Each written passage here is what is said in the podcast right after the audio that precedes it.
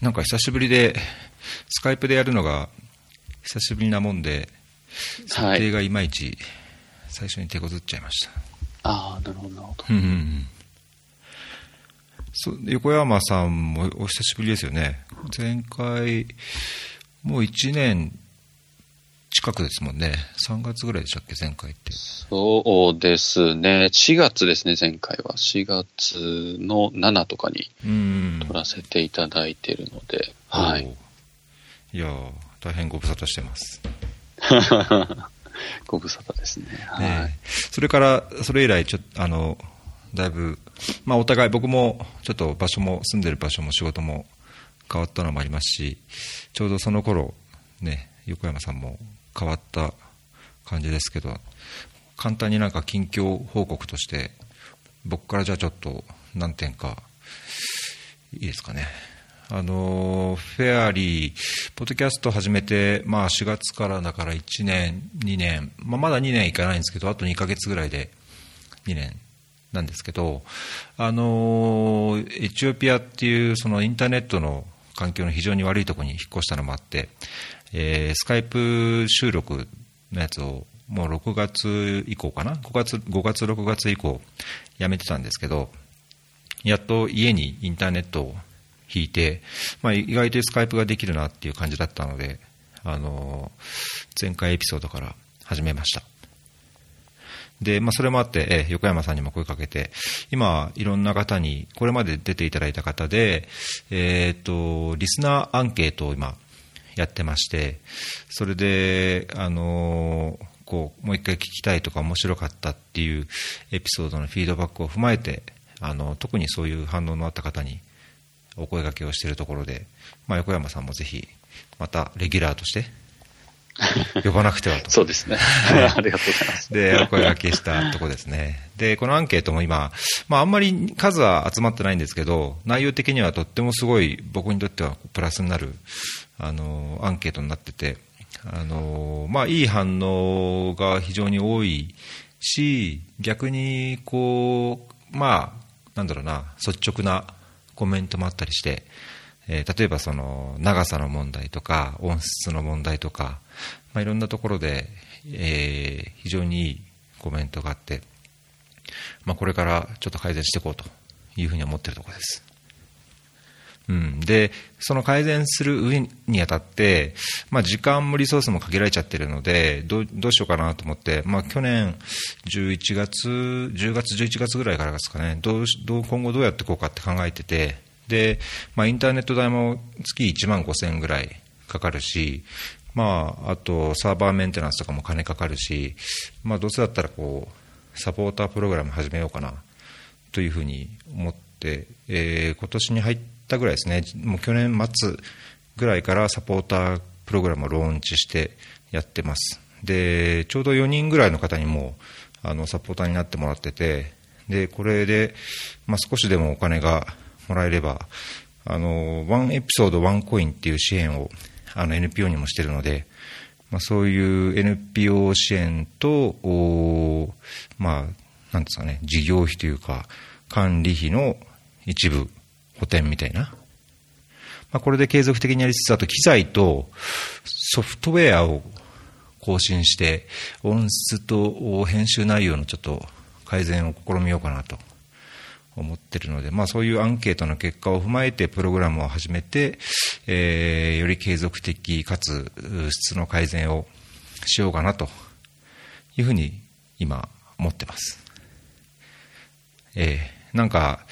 NPO 経営にも多少通じるところがあるかなと一人でやりながら 勝手に思ってたんですけどそうですね。持続的に、うん、やるのはどうすればいいのかみたいな。まあ、なんかそこら辺は今日のお話を聞きながらあの自分なりに参考したいな参考にしたいなと思うんですけどね。はい。うんうん。どうですか、横山さんは。近況ですよね。横山 CFO は？どうですか？そうですね。ちょっとあの、昨日ツイッターで、あの、金融機関の方と、あの、メールがする機会があって、まあ、すごい、あの、金融機関の方、ご丁寧に、横山 CFO ってこうメールで、あの、返してくれるので、多分、高橋さんそれを、あの、ちょっと拾っていただいたというふうな認識だったんですけれど。はい。はい。ちょっとじゃあ、近況報告という形で、えっ、と、まあちょっと、あの、初めましての方もいらっしゃるかもしれないので、ちょっと自己紹介させていただければと思います。そうですね。はい。お願いします。はい。はい。えっ、ー、と、私、横山正宏と言いまして、えー、認定 NPO 法人フローレンスで、えー、まあ、ディレクター CFO という形で、えー、やらせていただいていて、えー、公認会計士になります。で、えっ、ー、と、まあ、ここのフローレンスの CFO に、えー、去年の4月、2018年の4月から就任させてもらったんですが、まあ、それまでの経緯を簡単に、えー、ちょっとお話ししたいと思います。では、えーえー、僕はですね、え、ー、と、会計試験にえー、受かってから、まあ、デロイト・トーマツという、まあ、トーマツ監査法人、監査法人トーマツというところの、えー、まあ、ビッグ、会計ビッグファームと言われるところに入って、えっ、ー、と、上場企業の監査をやってたんですけれども、まあ、いろいろあってですね、その、えーえー、NPO 法人、えー、リビング・イン・ピースという子供の支援をやっているところの、えー、プロボノを始めまして、そこで、えっと、えー、1年目はまあ会計担当として、で、2年目、3年目以降は会計担当理事として、えー、っと、活動させてもらいました。で、そういうふうな中で、こう、ビジネスセクターとソーシャルセクターをこう、同時に見る中で、まあ自分自身のあの成長にもすごいつながったなというふうに思い、かつ、えっ、ー、と、ソーシャルセクターの、えー、お金の課題っていうのはすごい大きいなとまあ、資金調達もしかりですし、えー、その組織の内部でのお金の管理もそうですし、そこについて課題はあるなというふうに思っている中で、まあ、ちょうど当時、えっ、ー、と、あそそういうふうに思っている中で、ちょうど転職を、えー、させてもらって、まあ、会計事務所に一旦転職させてもらって、その会計事務所で働きながら、また次は、あの、副業、お金をもらいながら、あの、フローレンスに、まあ、財務担当という形で関わることになりまして、まあ、そういうふうな形で、えっと、会計事務所と、えー、フローレンスを、こう、走らせている中で、ちょうど、えっ、ー、と、CFO、まあ、にならないかというふうに、1年経った頃ぐらいに言われて、で、2018年4月に、えー、フローレンスに、えー、フルタイムでジョインさせてもらったという形になります。うん。あ、もともとじゃあ、それまで1年、フローレンスに関わっていらっしゃったんですね。あ、そうなんですよ。フローレンスに、まあ、本当に部分的な、えっ、ー、と、予実管理とか、まあ、そこの財務のところの部分的に関わっていて、えー、そういうふうな、まあ、お試し期間みたいなのを経て、えっ、ー、と、フローレンスにジョインすることになったという形になるんですよね。なるほど。うん、うんどうですか？もう、まあ、もう10ヶ月？ポジションが変わって、責任と、まあ、権限を持って1年、そろそろ経つって感じでしょうけど。はい。えっと、僕がずっとやりたいなと思ってたのが、やっぱりソーシャルビジネスの経営にすごい携わりたいなというふうに思っていて、で、一方で、やっぱりあの、今、えー、フローレンスは、えー、去年の決算で、えーまあ、収益、まあ、売上なんですけれども、売上が26億円ぐらいを突破して、うんスタッフは今、保育士さんの現場のスタッフ合わせて600名の組織になってます。で、そういうふうな組織をこう運営するので、えっと、やっぱり、えー、600名もいるとなかなか、えー、経営陣が考えていることの本当の意味っていうのが、こう、なかなか伝わりづらいっていうところもあったり、えー、あとは、まあ、その他のいろいろな、こう、大変なこともありつつなんですけれども、まあ、えっ、ー、と、総じて、やっぱり自分がやりたかったことにチャレンジさせてもらってるというところで、えっ、ー、と、非常にやりがいがあるなと。で、フローレンスにこう、4月にジョインしてから、えー、まあ10ヶ月ぐらい経ったんですけれども、最初は本当に、えっ、と、働き方革命事業部というところが、まあ、いわゆるバックオフィスのところなんですけれども、そこの、えっ、と、人事以外の、えー、特にまあ会計周りの部分、経理とか財務とか、そういう周りのところとか、まあ、ホーム、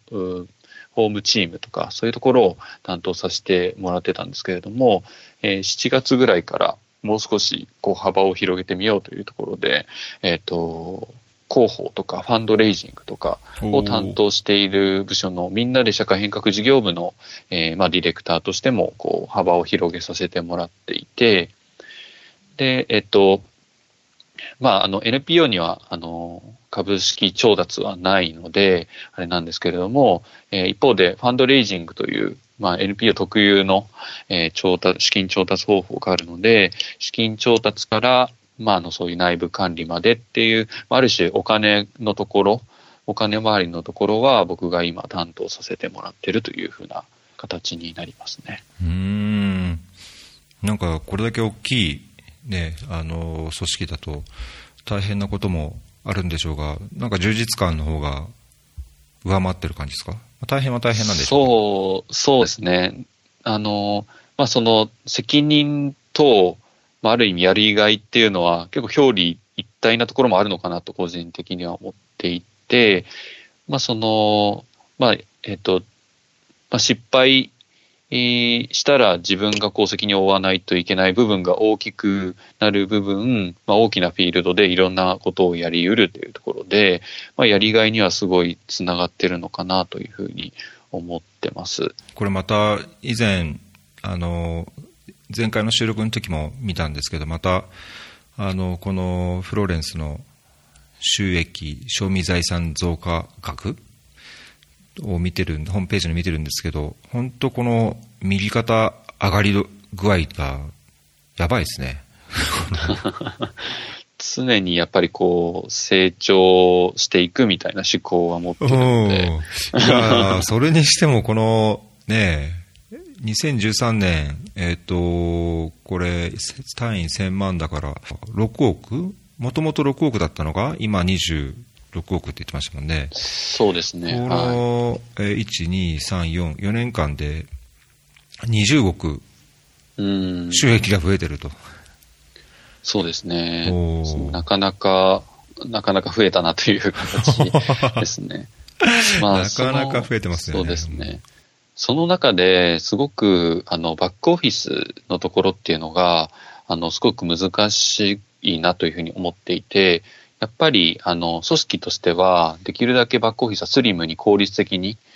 やっていった方がいいよねというふうな中で、うん、一方で、その、収益が増えるっていうことは、まあ、事業も増えている、えー、場合が結構多いんですね。えっ、ー、と、新しい事業を始めて、えっ、ー、と、収益を獲得できるような体制になっているというところも多いので、そういうところの、あの、バックオフィス面についてすごい、えー、まあ難しいところではあるなと。できるだけその売上に対する、まあ、そのバックオフィスの比率を一定に、もしくはもう少し効率的にやるために減らしつつも、えっ、ー、と、ちゃんと、えー、フロントの人たち、えー、前線でえー、社会課題を解決してくれてる人たちににあの不便がないようなサービスを、えー、社内で、えー、提供しないといけないというふうなところは難しいなというふうに思っていて、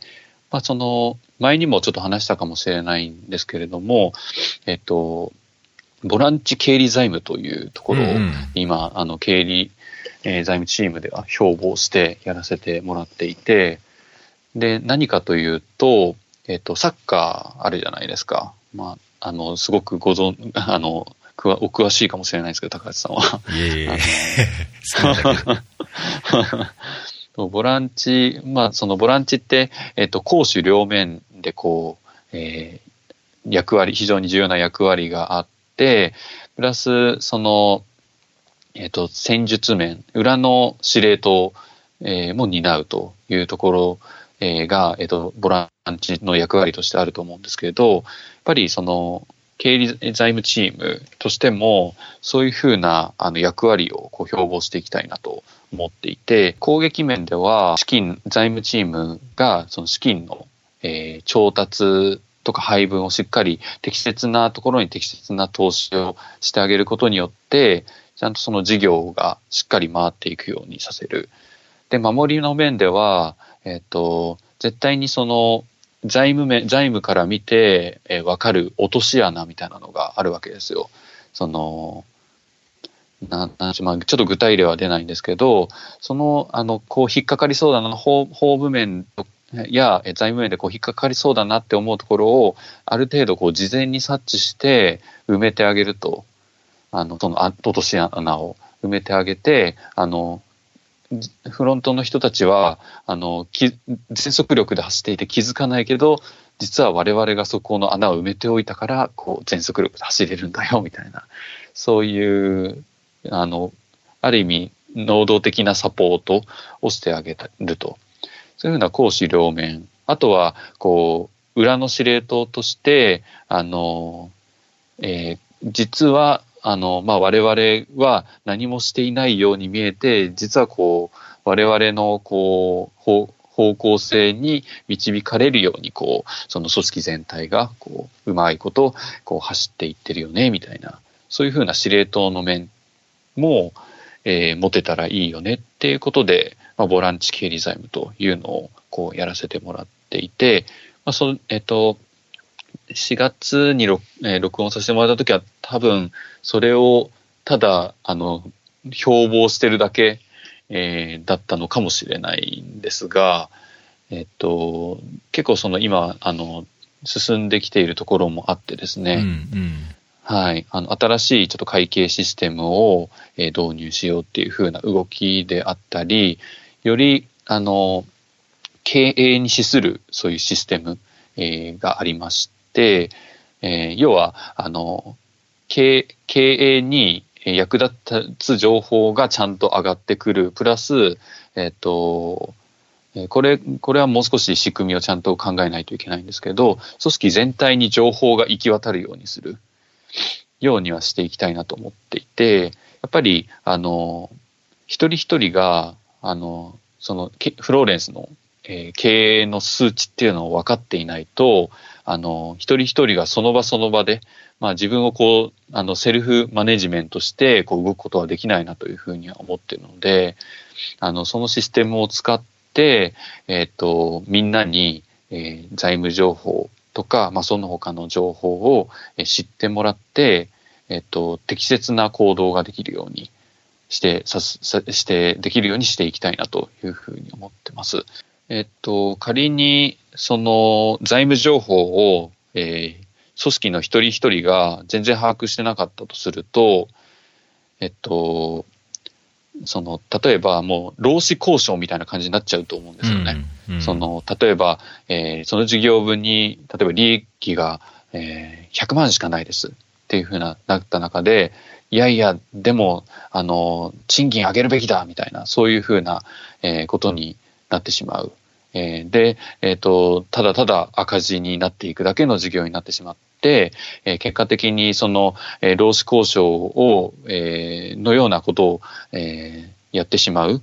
ことによって、え、組織が、の存続性が、え、ちょっと傷ついてしまって、より早く、あの、組織がなくなってしまう可能性もあるということが起こり得ると。で、えっ、と、そういうふうな、えー、情財務情報をちゃんと知ってれば、まあ、どういうふうに、えーと、その事業が、えー、財務的にモデリングされていて、どういうふうに稼ぎ出しているのかということが分かれば、例えば100万円利益が、100万円しか利益がありませんとなった時に、あじゃあ私たちでもこういうふうな手立てをすれば、えー、売上が上がり、自分たちの給与も増える可能性があるよね、みたいな、そういうふうな建設的な、あの、議論をするための、えー、そういう、えー、手段になるんじゃないかなというふうにも思っているので、そういうふうなあの情報は隠さずちゃんと、えー、届けるっていうことは、え、今後そのバックオフィス面でやっていきたいなというふうに思っているところではありますね。なるほどね。いや、多分このボランチ、僕の記憶だと、ツイッターで僕拝見して、あのなんか僕も絡んだような気がするんですけど、あの、なんか今の話聞いて、さらにしっくりきましたね。その影の攻守にあたってね、もともとボランチって確かこう、攻守のこうハンハンドル、ハンドルっていう意味かなんかだったと思うんですけど、ね、こう、全体をコントロールして、例えばその未然にあのピンチが大きくならないようにこう防ぐとか、まさにそういうね、あの組織管理とかマネジメントの中でも、なんかすごいしっくりくるあれでしたけど、まあ、1年、このボランチをワンシーズン、ほぼワンシーズンやってみて、どうですか、1年目のあのボランチ、だいぶいい感じでいってます？うんとですね、まだまだ道半ばという形ですかね。まずはやっぱり、その、えっと、土壌を整えるっていうところに、やっぱり組織が大きくなっている分、え時間はかかるなというふうに思ってて、要は今、インフラを、その会計システムを入れ替えるっていうところの、インフラをこう入れ替えるっていうところをやってるんですけど、うん、そこは結構、あの、まだまだ時間がかかるなというふうには思っていて、うんと、そうですね、その土壌のところもそうですし、まあ僕個人としても、まだまだ、その、力不足なところもあるなというふうに思ってるんで、えっと、まあこの1年で本当にあの、えー、もうボロボロになりながら、もがきながら、こう、いろいろや、あの、探、探ってきたんですけど、えー、まあ、だんだんそれが、あの、今年、えー、実を結びつつあるんじゃないかなというふうには思っていて、まあ、その、どえっ、ー、と、経理財務チームをボランチ経理財務っていう標榜してから、まあ、約1年ぐらい経って、だいぶその、あの、理念というかビジョンっていうのもチームに浸透してきましたし、うん、だいぶその、えっ、ー、と、今までの、まあ、会計士っていうスペシャリストのところから、えー、もう少し、あの、組織人というか事業サイドの人間として、ピントはだんだん、えー、合ってきつつあるのかなっていうところで、まあ、ちょっとその1年目はもうがむしゃらに走るという ところだったんですけど、ようやく1年経って全体はあの見えるようになってきたかなというふうに思ってるんで、まあ、その自分が得意なところは活かしつつ、その自分がちょっと不得意なところはチームのメンバーに助けてもらいつつ、もう少しそのボランチ的なあの部分も増やしていけたらいいのかなというふうに思ってます。おなんかいいですね。楽しそう、楽しそうに感じます。そうです ね。楽しいですね。でしょうけどね。はい。あとですね、今後、あの、フローレンスとして、えっと、もう少し、えー、まあ、えー、ある種、福祉とか、まあ、受益者負担っていうんですかね、えー、サービスをこう提供した相手からお金がもらえないようなあの事業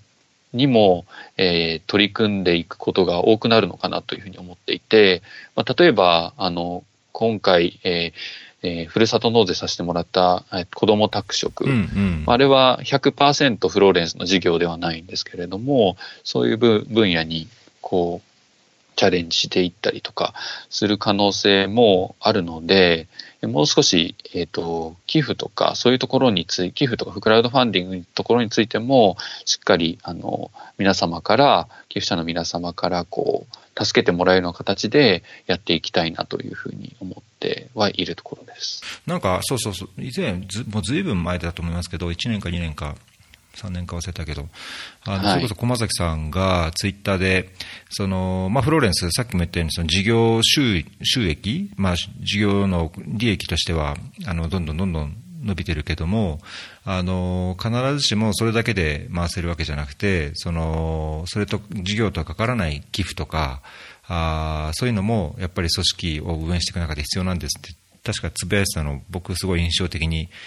覚えてて、なんかそこら辺を今後ますます強化していくみたいなことですか？そうですね。まあ、その、そのじ、フローレンスは事業型がメインなので、まあ、そこはしっかりそこで、あの、助ける人たちを助けて、えっ、ー、と、お金もしっかり回しつつっていうふうにはやっていこうかなと思ってるんですけど、まあ、一方で、それだけだと救えない人たちも、え、すごく多いので、そこは、あの、社会の、えーえー皆様からこう、えーお金を、えー貸してもらって、それを持って、えーあの、フローレンスが見つけた、あの、困っている人たちをこう助け、えーられるようにはしていきたいなというふうに思っているので、うんうん。まあ、その今後、えーフローレンスからこう寄付、えーえーいただければみたいなメッセージが来ることもあるかもしれないので、なるほど。えーもし賛同いただける方は、あの、助けていただきたいなというふうに思っているところではありますね。なるほどね。で、寄付をいただくためには、しっかりこう、組織のこう透明性というか、あの、伝えるべき情報を伝えるっていうところは、あの、重視していきたいなというふうには思ってるんで、まあ、その、えーまあ、どれぐらいやれるかはわからないんですけど、まあ、社会的インパクト評価とか、まあ、ちゃんとそういう類するような数値っていうのは、あの、出してはいきたいなというふうには思っています。ただ、えっと、えー現状難しいのが、あの、社会的インパクト評価って、えっと、すごく今コストはかかるなというふうには思ってるんですね。あの、金銭的にもそうですし、的にもそうですし、苦にはなってるんじゃないかなというふうに思っていて、その、えっ、と、その、NPO を他でやられている方々とちょっと意見交換したこともあるんですけど、カナダのは、カナダの方で、えっ、と、かえー働かれたことがある人とちょっと意見交換した時なんですけど、カナダではそういうソーシャルインパクト評価っていうところが進んでるんですが、最近なんか評価疲れみたいなのが出てきているらしくって、うん、やっぱりそこの、おそらくなんですけど、インパクト評価をやるっていうコスト、やるっていうことのコストと、まあ、ベネフィットっていうのが今のところ、こう、えーコストの方が上回ってしまってるんじゃないかなというふうには思っていて、そこがすごい難しいなというふうに思っているところではありますね。やっぱりその社会的インパクト評価というと、例えば、えっ、と、子供が何人救えましたとか、そういう数値を出していくっていうことだと思うんですけど、えっ、と、財務のし数値みたいに、あの、一個固定のものがあるわけじゃなくて、あの、その団体団体によって取るべき数値が違っていったりもするので、まずそこの情報を取るっていうところから、しっかり仕組みを作らないといけないし、それをしっかり取り続けて、どういうふうな結果が出たかっていうところもちゃんと出さないといけないっていうのもあって、そこは難しいところではあるなというふうには思っているのが、まあその、えー組織の透明性周りで思っているところではあります。まあ、NPO でも社会的事業でもあのその目標とするところが社会の課題を解決して何らかのその変化を起こしていく、まあ、インパクトを残していくっていうのが目標であるんであれば、まあ、やっぱりインパクトをしっかり測って、えー単なるあのこれだけの人にこういうものを提供しましたっていうアウトカムだけじゃなくて、えーその後のインパクトですね、まあ、アウトプットアウトカムからさらにインパクトのところまで見ていくっていうのは多分必要なことなのかなとは思いますよね。まあ、あとまあ、フローレンスさんのようにその事業型でいろんな活動をされている場合だと、まあ、それであのサービスを受けた人の数であったりとか、まあ、その人のこう直接的な反応とか質的な評価とかっていうのも得られやすいと思うので、まあ、そういう意味ではインパクト評価っていうのも比較的やりやすい事業形態なのかなっていうような気はしなくはないですけどね。そう、そうですね。まあ、でも、あの、そうですね。おっしゃった通り、えっと、フローレンスは割とこうサービスと、えー結果が紐づいているので、まあ、あの、ある程度取りやすい、は取りやすいのかなというふうには思ってるので、まあ、そこはちゃんと、例えば救った子供の数とか、預からせてもらったお子さんの数っていうのを出していくと、まあ、自然とこう、そう社会的インパクト評価というか、あの、情報開示をちゃんとしてるっていうふうにはなるんじゃないかなというふうには思ってるんですけど、まあ、例えば、そうだな、子供宅食とかは少し難しいのかなというふうな感じではあっで、まあ、どれぐらいその貧困世帯が減ったかというふうなところを多分最終目標に置いていくのかなというふうに思ってるんですけど、まあ、何をもって減ったとするのかっていうところが、あの、一事業者では難しいよねっていうところで、まあ、文あの、子ども宅食はあの文京区さんとかともこう一緒にやらせてもらってるところではあるので、まあ、そういうパブリックなところと組むと、もう少しインパクト評価やりやすくはなっていくのかなというところで、えっ、ー、と、まあ、その社会的インパクト評価の話は、多分そのフローレンスで出すのが難しいよねというふうなことはそんなにはないと思うんですけど、まあ、外活的にこう NPO やソーシャルベンチャーが、あの、インパクト評価やろうぜっていうふうになったときに、あの、壁になるところが多いんじゃないかなというふうなところのあの、持った感想でした。うん。まあ、子ども食卓の場合、その貧困世帯減るものをまあ仮にその評価のインパクト評価の指標とするんであれば、まあ、実際に何をも何がその貧困を削減するその要因となったかっていうのを測るっていうのは非常に難しいかなとは思いますよね。まあ、仮にその食事を配給、まあ、配ったことが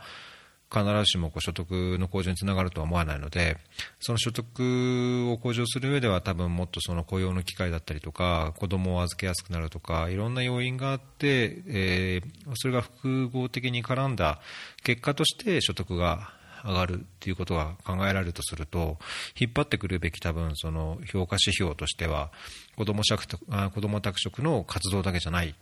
と思うので、まあ、そこは非常に難しいところですよね、まあ、そういうのを考えると、やっぱりインパクトっていうのが、いろんな要因、直接的な活動以外にも、その人がを取り巻く社会環境とか経済環境とか、あるいは人人と他の人との環境とも関係するとなると、インパクト評価っていうのは本当に難しくて、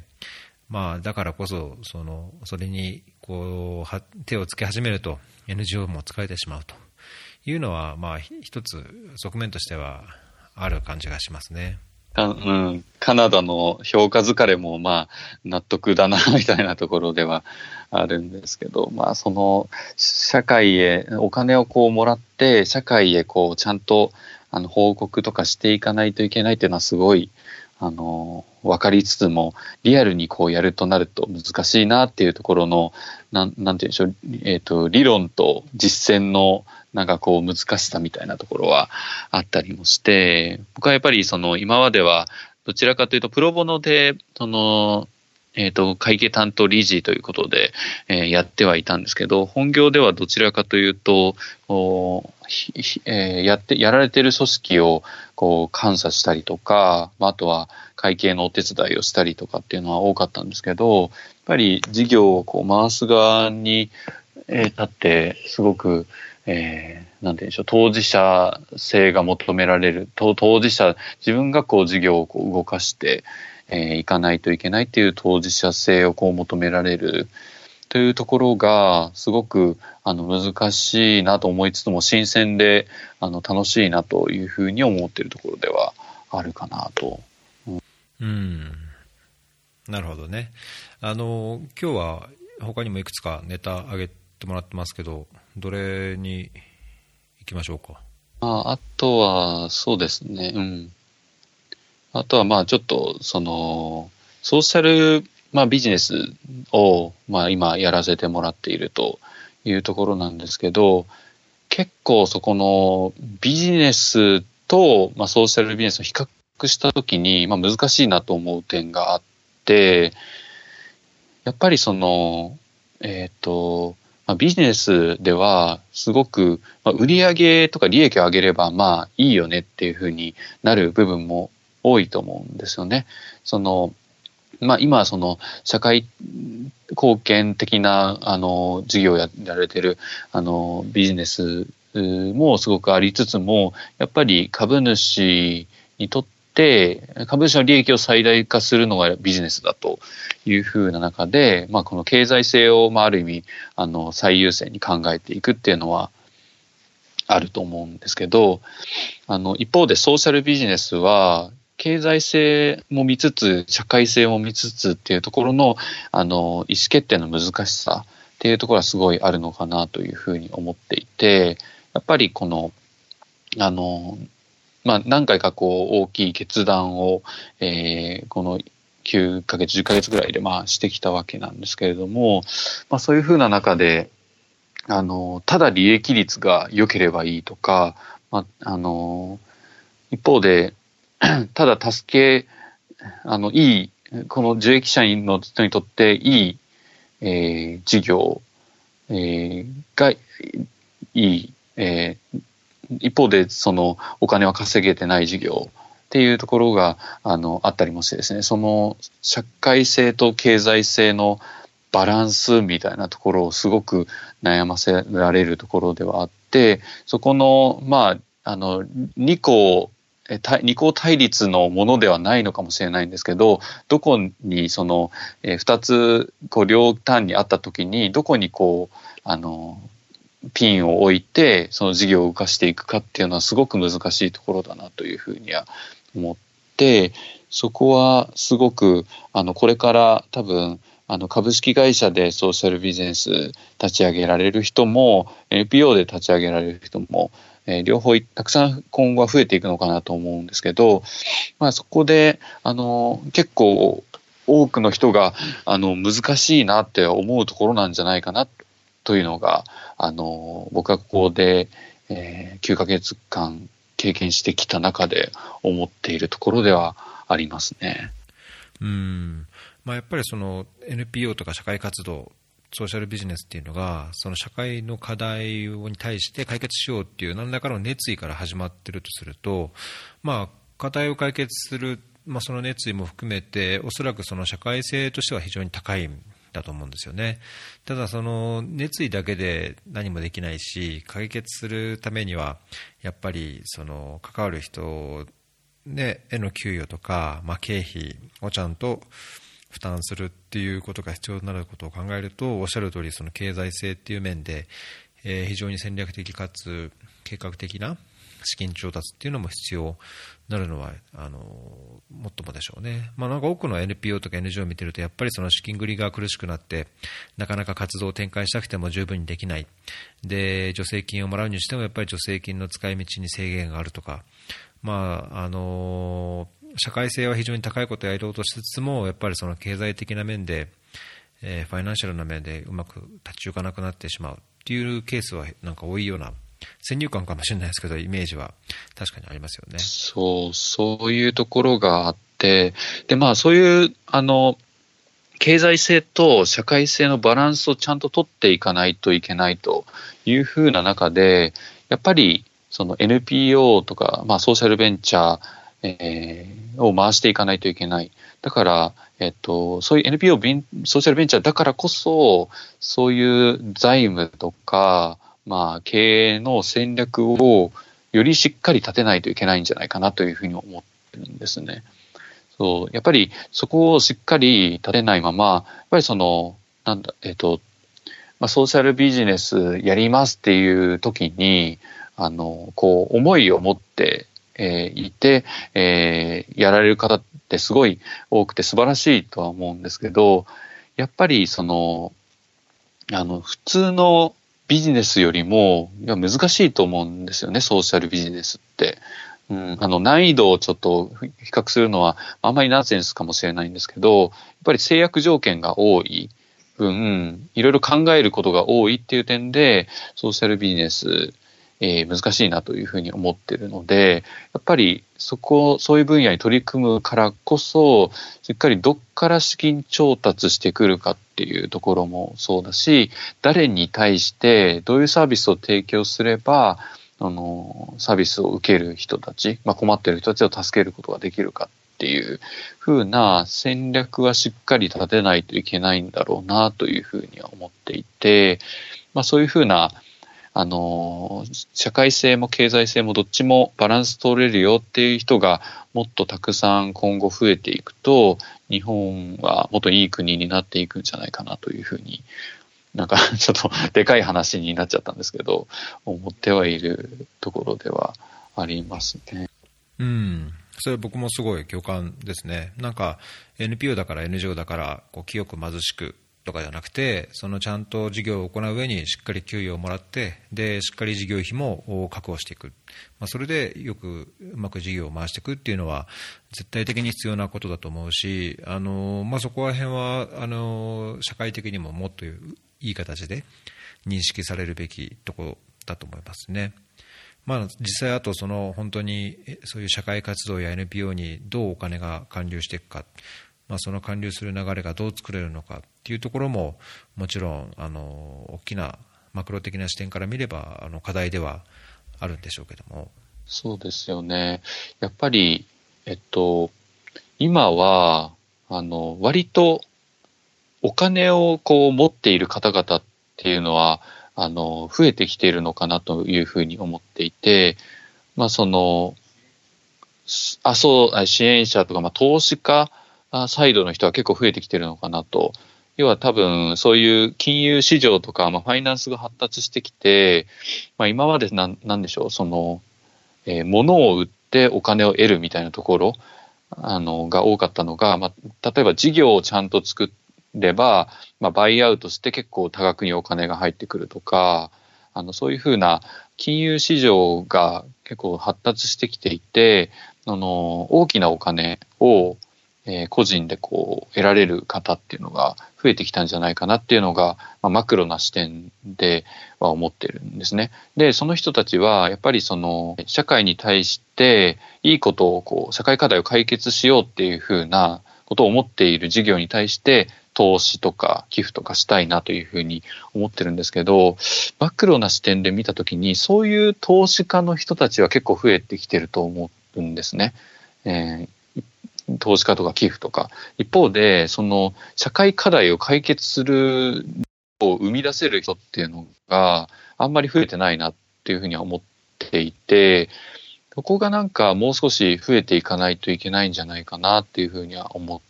ているんですよね。その、うん、社会性と経済性を両立させる事業を生み出せるような、あの、起業家とか経営者の方々が、もっと増えていくと、その今まであの投資家の人たちがあのどこに投資しようかなと思って、えっ、ー、と、まあその、えー、普通の上場企業のこの株をこう買うとかいうふうな選択肢だったり、FX とかで回すっていうところのお金っていうのが、だんだんそういうあの事業者が増えてきたり、あとはそういうソーシャルファイナンス的なあの、ことをできたりもすると、えー、NPO にもちゃんとお金が流れるような仕組みができてくるんじゃないかなというふうに思ってるんで、まあ、そこの仕組みを作るっていうのは、あの、そういう、えー、大大事でもあるし、そこもあのやっていかないといけないと思うんですけど、まあ、その事業を作れる人、社会課題を解決できるような人っていうのが、もっとこれから、あの、増えていくと、いいんじゃないかなというふうには思ってますね。うんまあ、まさにそういう社会起業家っていうんですかね、まあ、NPO でやるにせよそのソーシャルベンチャーというか企業としてやるにせよやっぱりそういうビジョンを持ってあの課題解決をこう取り組んでいける人が必要なんでしょうけど今、いろんなやっぱり若い人がね NPO を自分で立ち上げたりとか、あの社会課題に関心持ったりっていう人も非常に増えてる印象はありますけども、まあ、実際どういうふうにしたらね、そういう社会起業家が増えていくっていうふうにお考えですか？うんどんどんこう、なんかチャレンジする機会を増えるようにはできたらいいのかなというふうには思ってはいて、まあ、そのえっ、ー、と、ベンチャー界隈の人はスタはあのスタートアップっていう形ですごく多分いろんなチャレンジをできるような土壌が整ってきてはいるのかなと思ってるんですけど、一方で、まあそこの、あんまりそのソーシャルとベンチャーとか区切るのはあんまりナンセンスなんですけど、でも NPO とかを経営している方々はそういうチャンスはちょっと少なめなのかなと思っていて、うん、やっぱり、そこのいろんなチャレンジを応援するような仕組みが出来上がればいいかなというふうに思っていて、うん、そうですね。そこが出来上がるといいなというふうには思ってます。うん。うん。まあ、まさにそういうソーシャル活動のスタートアップっていう意味では、ね、そういうチャレンジする土壌がないとなかなかやろうと思っても取り組むこともできないと思うのでやっぱり必要でしょうし、まあ、その土壌の一つとしてやっぱりなんていうのかなこうやるための資金あのまず始めるための資金をこう支援するっていう体制がないと。そうですよね。それは本当にそう思います。そうですね。まあ流れる、お金が流れる仕組み、まあ、その日本の、まあ法制度だったり、その組織の制度だったりっていうのが、ちょっとそれを阻害してる感もあるのかなという、まあ、不便ですよね。そのいろんな組織形態があるっていうのも。でうん、株式会社から NPO からいろんな組織形態があってそれそれぞれに割としっかりとした法律があってそこの法律間のやり取りがなかなか難しい、えー、というところもあるのかなというふうに思っていてやっぱりなんかその一個、えーと、そういうふうにチャレンジの機会をが増えるんじゃないかなって思ってるのが、まあ、例えばその大企業に、えー、NPO が傘下に入るとかってすごいいいんじゃないかなと思っていて、例えばその今って CSR とかで寄付をあのフローレンスもそうですし他の、まあ、語り場さんとかも多分もらってると思うんですけどそれを、まあ、例えば小さな NPO をその傘下に置きそこの CSR 資金を常に流してあげて社会貢献活動をさせると。で、この NPO は〇〇グループの参加だから、我々は社会にあのより良いことをしてますよっていうそのビジネスサイドにもいい影響が出てくるということは起こるんじゃないかなというふうに思ってはいて、そうですね、そういうふうな、ある意味、えっと、CSR 活動をもはや内部に取り込んじゃうみたいなことは結構あるはあるのかなというふうには思ってはいて、あの、まあ、ジャパンギビングさんはそれに近いようなことをやられていて、もうジャパンギビングさんは今、あの、ライフルというあの、えー、元ホームズ、あの、住宅をこう賃貸するあの会社だと思うんですけど、はい、あそこのライフルが、もうあの、ジャパンギビングさん傘下に入れて、なんだっけな、ライフル、なんかクラウドファンディングとかそういうふうな名前に変えて、傘下に入れてやってはいると思うので、まあそういうふうな取り組みもどんどん増えてくるといいのかなというふうに思ってて、やっぱりその、えー、え日本においては、その、事業で稼いでだお金をまあ、その社会貢献に使うっっていう方が、割と親和性は高いのかなというふうに思ってるんですよ。その寄付型、寄付をこう広めていくのも大事だし、一方で、あの、親和性が高いのはそっちなんじゃないかなっていうのは個人的には思ってはいて、だからこそ、その、社会課題解決するノウハウがない、まあビジネスサイドの方々に、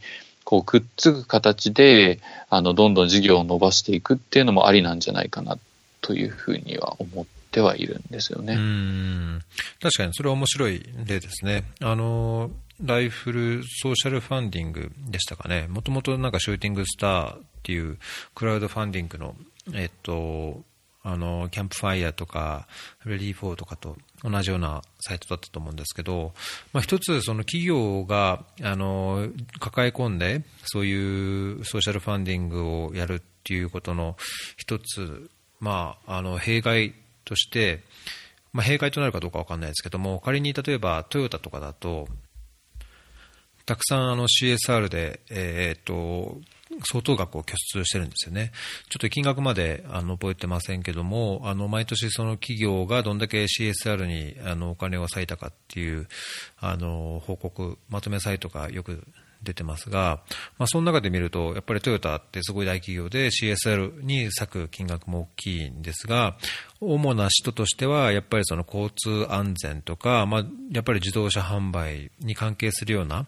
まあ、それと関連するようなものに割かれてることは多いっていうのをどっかの記事で読んだんですね。まあ、なので、その企業が仮にやる場合に、その下で傘下で行う社会活動ないしは、あソーシャルファンディングが、まあ、なんかそういう特定のこうビジネス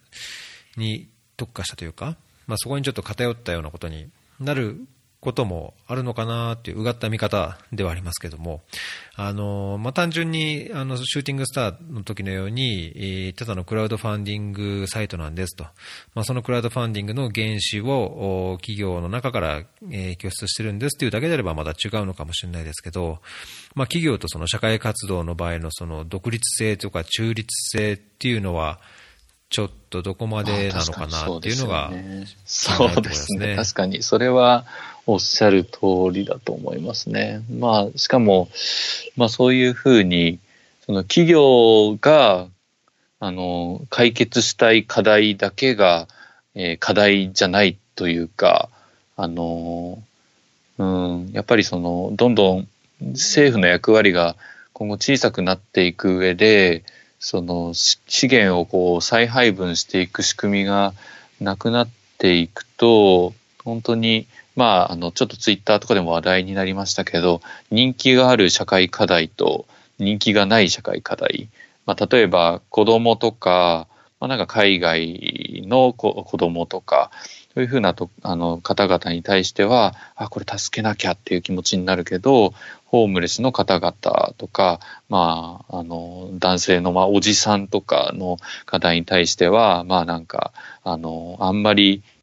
別に支援したくないなっていうふうに思わせてしまうっていうところもあったりもすると思うので、そこの、なんだろう、社会課題同士の、なん、なんでしょう、人気度合いによって解決の仕方が変わってきちゃうっていうのもすごい、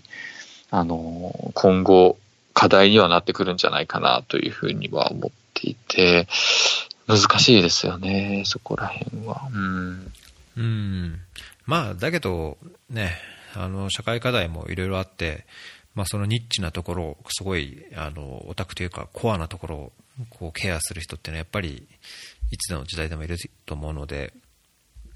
まあ、課題となるのはその、それが NPO であれ、社会企業であれ、その課題を社会にどう発信して、どういうふうに関心、共有を引きつけていくかっていうところが、まあ、全ての人の課題になってくるんですかね。そうですよね。本当にそう思います。はい。うん。ちょっとじゃあ、これぐらいで一回切って配信しましょうかね。えっ、ー、と、これ、エピソード、87になります、えー、フローレンスの横山さんでした。